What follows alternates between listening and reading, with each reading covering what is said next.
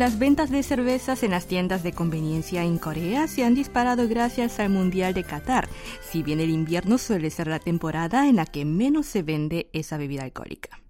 Según explicó una de las principales cadenas de conveniencia del país, cuando la selección surcoreana disputó su tercer partido del Mundial contra Portugal el 2 de diciembre a las 12 de la noche, la venta de cerveza aumentó un 155% desde las 6 de la tarde hasta la medianoche respecto a hace dos semanas. En caso de las tiendas 24 horas ubicadas cerca de la plaza Gwanghwamun en Seúl, donde se llevaron a cabo eventos callejeros para animar al equipo surcoreano, confirmaron un aumento de ventas de cerveza del 177%. Aunque las cervezas fueron el producto estrella durante el juego, otras bebidas alcohólicas como soju y vino, así como refrigerios nocturnos para acompañar al licor, también experimentaron un drástico aumento de demanda. Además, las tiendas de conveniencia llevaron a cabo diversas promociones para los fanáticos del Mundial, como una que ofrecía descuentos según la cantidad de goles que marcará la selección nacional. Hoy en Corea Diario hablaremos de cómo se vive el Mundial en Corea, así como de otros acontecimientos y tendencias interesantes de este país asiático. Antes de continuar, Isabel Wack, su compañera de los miércoles, les invita a escuchar una canción de K-pop. Su título es Time of Our Life y la interpreta Day 6.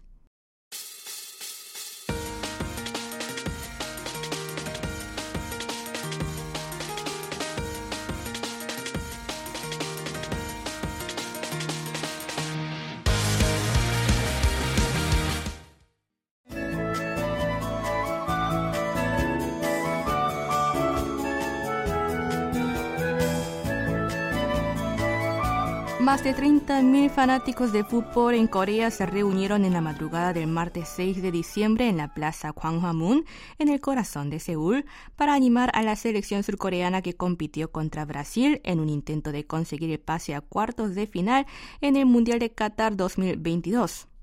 Pese a las ráfagas de nieve y las temperaturas bajo cero, los hinchas coreanos, mejor conocidos como Diablos Rojos, siguieron al aire libre cada minuto del partido, que resultó ser el último para el equipo surcoreano en Qatar al ser derrotado por los brasileños por 4 a 1.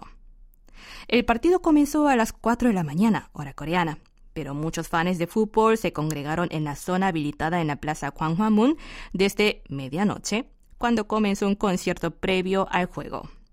Dos horas antes de que empezara el partido, los 14.100 metros cuadrados del espacio público fueron ocupados por los Diablos Rojos, que gritaban al unísono Mingu, nombre oficial de Corea del Sur en idioma coreano. El evento del martes fue todo un festival para los entusiastas del fútbol de todas las edades y procedencias. Saltaban, bailaban y entonaban cánticos típicos, emocionados porque el equipo surcoreano hubiera logrado pasar a octavos de final por primera vez en 12 años. Aunque estaban ataviados con abrigos acolchados para combatir el frío, se podía reconocer que formaban parte de la hinchada, pues tenían pintura facial o llevaban accesorios de color rojo que simbolizan a los diablos rojos, tales como diademas con cuernos de diablo. En respuesta al clima invernal desplegaron ambulancias, equipos médicos y grandes tiendas de campaña con calentadores en el interior. Los organizadores hicieron repetidos anuncios a la multitud para que reportaran si alguien se quedaba dormido, palideciera de frío o sufriera algún problema de salud. Los copos blancos de nieve comenzaron a caer sobre las 5 de la mañana cuando Brasil ya había anotado cuatro goles. Pero la mayoría de los fanáticos optó por permanecer en el lugar hasta el final del partido con los dedos cruzados, disfrutando de la nieve que caía y tomándose fotografías de recuerdo. Cuando su espera fue recompensada con un gol de Pek Sing-ho, 31 minutos después de comenzar la segunda mitad, los allí presentes gritaron y bailaron de alegría. Y después de que el árbitro hiciera sonar el último silbato, los Diablos Rojos aplaudieron a pesar de que la selección surcoreana quedó eliminada, para alentar y expresar su agradecimiento a los jugadores que, más allá de los resultados, dieron lo mejor de sí y les regalaron alegría y momentos inolvidables en la vida.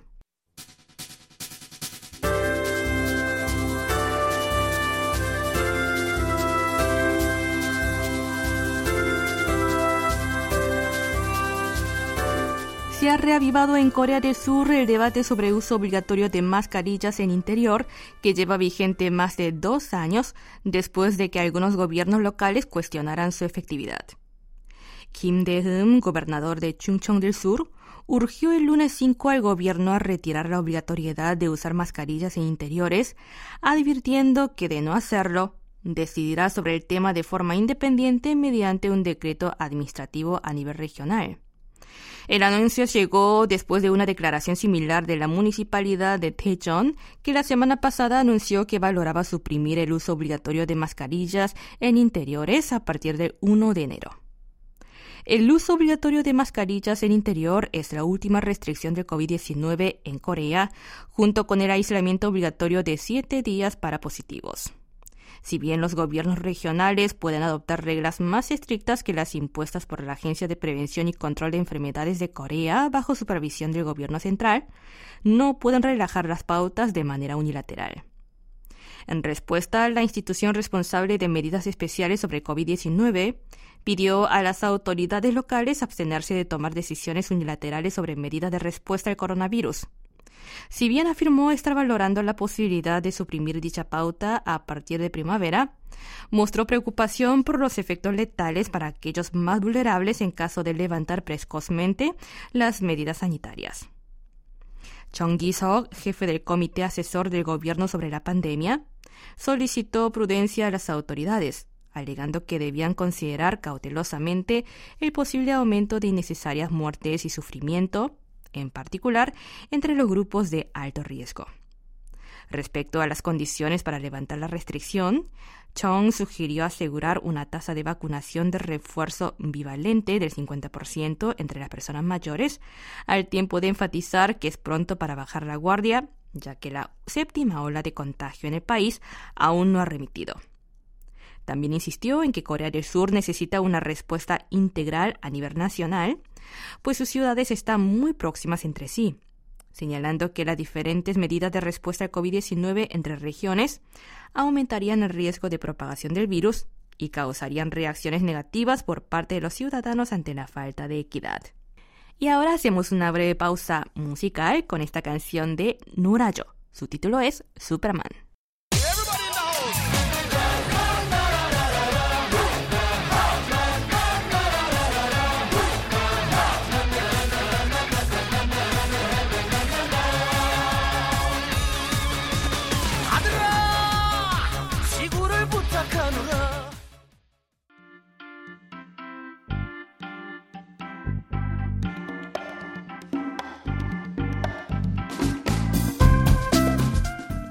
Hola a todos, Unanam les saluda en The Tour por Seúl para presentarles otro atractivo destino de la capital surcoreana. ¿A dónde iremos hoy? Pues les invito a conocer el sitio de asentamiento neolítico de Amsa. ¡Comenzamos!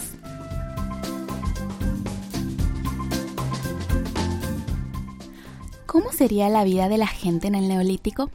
El lugar que les dará una respuesta a esta pregunta es el sitio de asentamiento de Amsa, ubicado en el distrito Kangdong, al este de la ciudad de Seúl. Este enclave, que representa la etapa más temprana de un pueblo de pescadores en el interior de la península coreana, formado en el sexto y quinto milenio antes de Cristo, quedó al descubierto por primera vez en 1925 durante una gran inundación. Desde entonces, llevaron a cabo varios trabajos de excavación y restauración hasta convertirse hoy en un gran parque con dos museos. Sin duda, es un lugar ideal para visitar en familia con los niños, pues las antiguas casas del Neolítico y los objetos y utensilios que usaban los antepasados seguramente despertarán un gran interés y curiosidad de los más pequeños, pero también es un lugar recomendable para pasear con amigos o en pareja. Al llegar a la entrada, los visitantes se toparán con un gran parque donde lo primero que verán serán unas chozas con techos puntiagudos que son las casas restauradas del Neolítico. Lo interesante es que el público no solo puede ver esas construcciones desde lejos, sino también entrar en ellas y sentir de cerca la vida de los antepasados. Caminando unos metros hacia el este desde dichas casas, los visitantes podrán ver dos museos donde encontrarán numerosos utensilios y objetos del periodo neolítico junto con las explicaciones que les brindará el guía. En el primer museo se exhiben varios registros y reliquias que permitirán conocer más a profundidad sobre el sitio de asentamiento neolítico de Amsa, mientras que en el segundo podrán conocer la cultura de esa época por regiones, así como visitar una sala de proyección donde podrán disfrutar de videos informativos sobre el lugar y la era neolítica.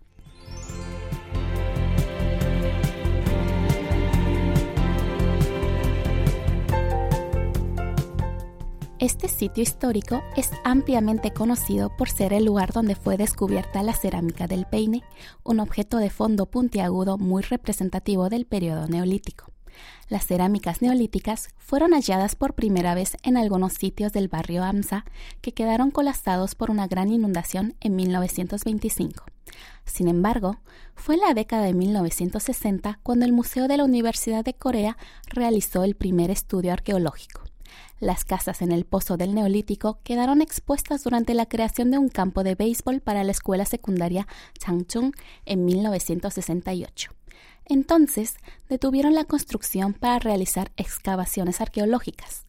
Más tarde, entre 1971 y 1975, el Museo Nacional de Corea lideró una serie de proyectos de excavaciones y hallaron muchas viviendas en pozos con numerosas cerámicas y artefactos de piedra, unos valiosos recursos que nos permiten conocer cómo vivían nuestros antepasados hace miles de años.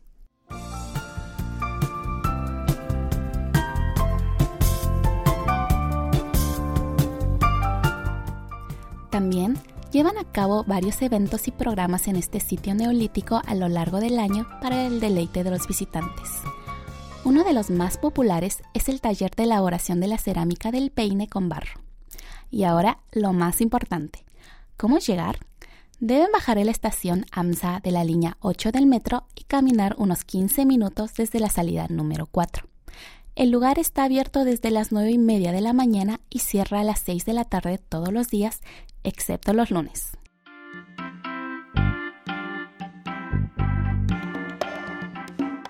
Bueno amigos, ojalá hayan disfrutado del recorrido de hoy. Unanam se despide de ustedes. Hasta la próxima semana. Adiós.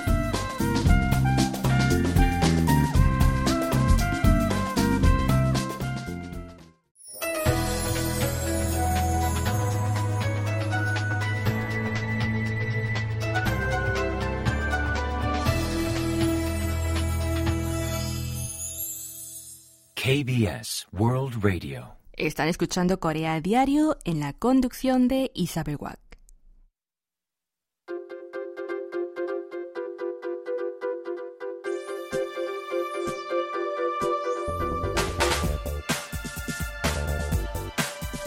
Una de las películas coreanas que acaparó la atención este año fue la titulada 645, que se estrenó en agosto y atrajo a 1,98 millones de espectadores, demostrando el potencial de una comedia de bajo presupuesto. Por si fuera poco, esta cinta coreana ha logrado conquistar el corazón de los cinéfilos en otras naciones asiáticas, sobre todo en Vietnam. Desde que fue estrenada en ese país del sudeste asiático el 23 de septiembre hasta fines del mes pasado, logró atraer a más de 2,25 millones de espectadores vietnamitas, cosechando más éxito que en las taquillas coreanas. Así, esta comedia se ha convertido en la película surcoreana más taquillera en Vietnam después de Península, una obra del famoso director Yoon Sang-ho de 2020 que atrajo a 1,2 millones dirigida por Park Kyu-tae y protagonizada por Ko Kyung-pyo y Lee Kyung. 645 narra un encuentro cómico entre soldados de Corea del Sur y Corea del Norte por un billete de lotería premiado con 4 millones de dólares que cruza la línea de demarcación militar arrastrado por el viento. ¿Y cuál será la clave del éxito de 645? Una de las razones por la que este film captó la atención del público vietnamita es que toca el tema de la división de la península coreana, algo que despertó la sensación de afinidad entre la audiencia de Vietnam, ya que ese país también estuvo dividido en dos, norte y sur. Pero otro factor más importante del éxito taquillero de esta cinta es la excelente traducción que refleja la cultura local y las expresiones de moda para acercarse más al público vietnamita. Lo interesante es que los que se encargaron de trabajo de traducir y elaborar subtítulos no fueron traductores profesionales. sino empleados de nacionalidad vietnamita que trabajan en la oficina en Vietnam de la distribuidora coreana CJHK Entertainment. Estos trabajadores se esforzaron por detectar modismos y neologismos coreanos para poder generar empatía en el público vietnamita. Por ejemplo, la escena en la que uno de los personajes, el sargento Ryong-ho del ejército norcoreano, se disfraza de soldado surcoreano y aprende las palabras abreviadas de moda del sur, como kapunsa, que alude a una situación en la que la atmósfera cambia de repente de divertida a seria, fue traducida con una expresión de última moda en Vietnam con un significado similar, algo que hizo reír al público vietnamita joven. Los que participaron en la traducción afirman que trabajaron arduamente para elegir las palabras más populares y modernas en Vietnam para que la audiencia principal de la comedia, adolescentes y veinteañeros, pudieran disfrutar la obra como si fuera una película local.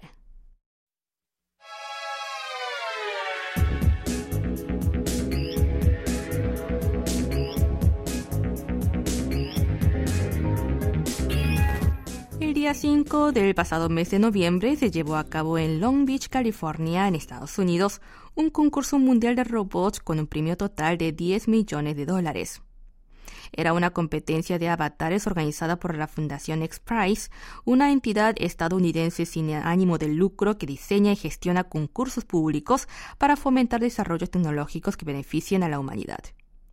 Un total de 99 equipos, bien de universidades o de empresas de renombre mundial, participaron en la competencia, de los cuales solo 17 avanzaron a la ronda final. Entre los finalistas estaba el equipo del Instituto Nacional de Ciencia y Tecnología de Ulsan UNIST de Corea del Sur, que terminó en sexto lugar, el puesto más alto entre los grupos asiáticos que participaron en el concurso. El robot avatar de este equipo surcoreano llevaba una pantalla de montaje en la cabeza conocida como HMD, que permitía al piloto humano operar la máquina a distancia sin ir sobre ella y observar todas las direcciones, así como escuchar y hablar. Además, el robot, conectado con el piloto de manera remota e inalámbrica, movía la cabeza, los brazos, los dedos y la cintura, imitando todos los movimientos de su controlador. Para la prueba final asignaron a los robots concursantes un total de 10 tareas que debían terminar en 25 minutos como pulsar un interruptor de puerta, usar un taladro y quitar un tornillo, distinguir los objetos usando el sentido táctil, etc.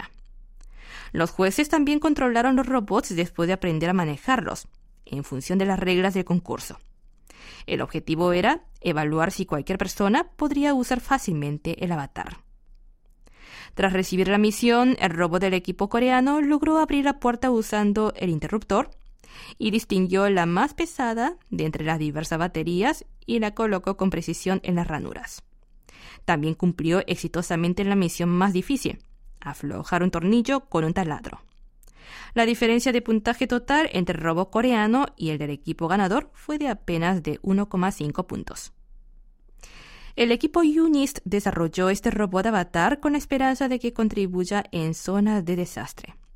Se estima que el robot, que puede ser controlado por el piloto a distancia, será útil para realizar tareas de rescate complejo en lugares donde el acceso humano sea difícil y peligroso. Así llegamos al final de esta edición de Corea Diario. La canción que cierra el programa es de Billy y se titula Ring My Bell. Que la disfruten.